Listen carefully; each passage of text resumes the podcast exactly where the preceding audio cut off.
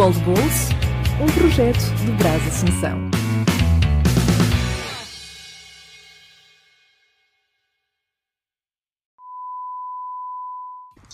De volta para mais uma rodada.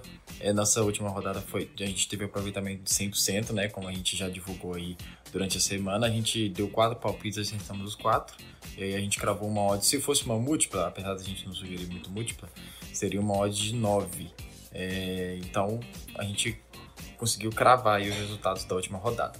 E olha só, a gente estava analisando aqui é, os próximos jogos, né, da próxima rodada do Brasileirão, e aí eu encontrei algumas oportunidades interessantes.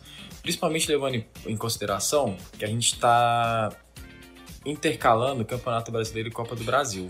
Então a gente teve jogo no meio da semana pela Copa do Brasil, e aí esses jogos saíram poucos gols, os, os, os confrontos ficaram muito em aberto. Então estou imaginando que os times irão com, poupar alguns de seus titulares. A gente provavelmente vai ter times mistos é, nessa rodada do Brasileirão. Principalmente o São Paulo. O São Paulo está sofrendo com algumas lesões, está com um time bem desfalcado por causa disso.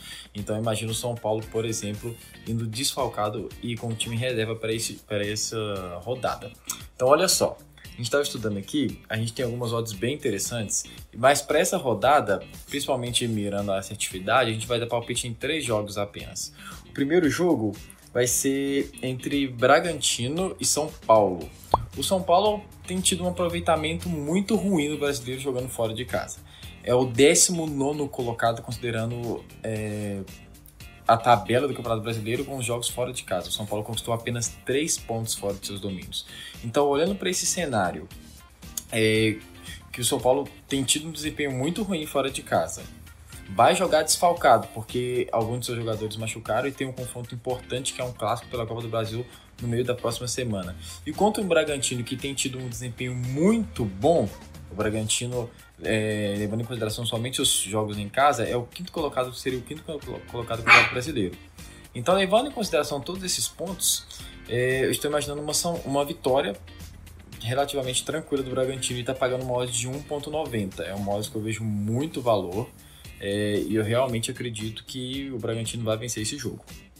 Nosso segundo palpite é para o jogo entre Fortaleza e Atlético Paranaense. O Atlético Paranaense também tem um confronto importante pela Copa do Brasil.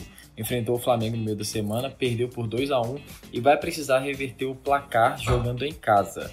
Imagino o Atlético Paranaense também poupando alguns de seus titulares.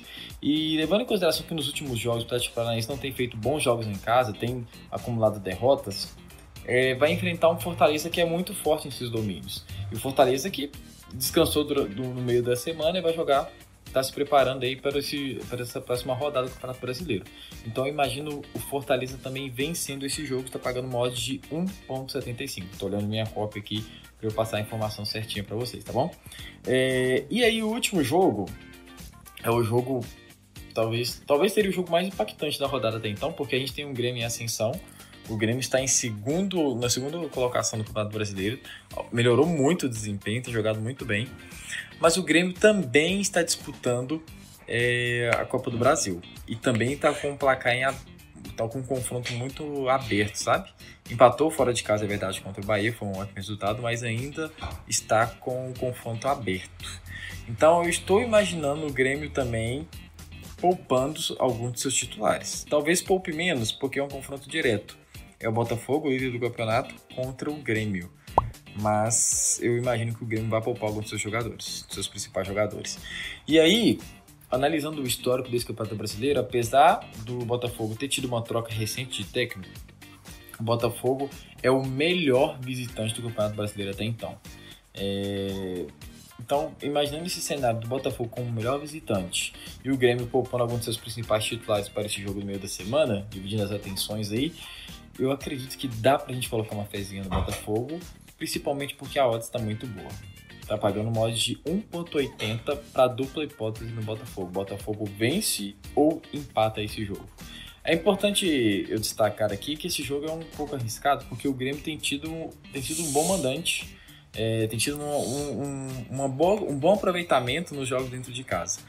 Mas levando em consideração todo esse contexto de Copa do Brasil, poupar titulares contra o Botafogo, que tem sido o melhor time do campeonato, essa odd de 1 contra 80 para dupla hipótese de empate ou vitória do Botafogo, eu achei que tem muito valor.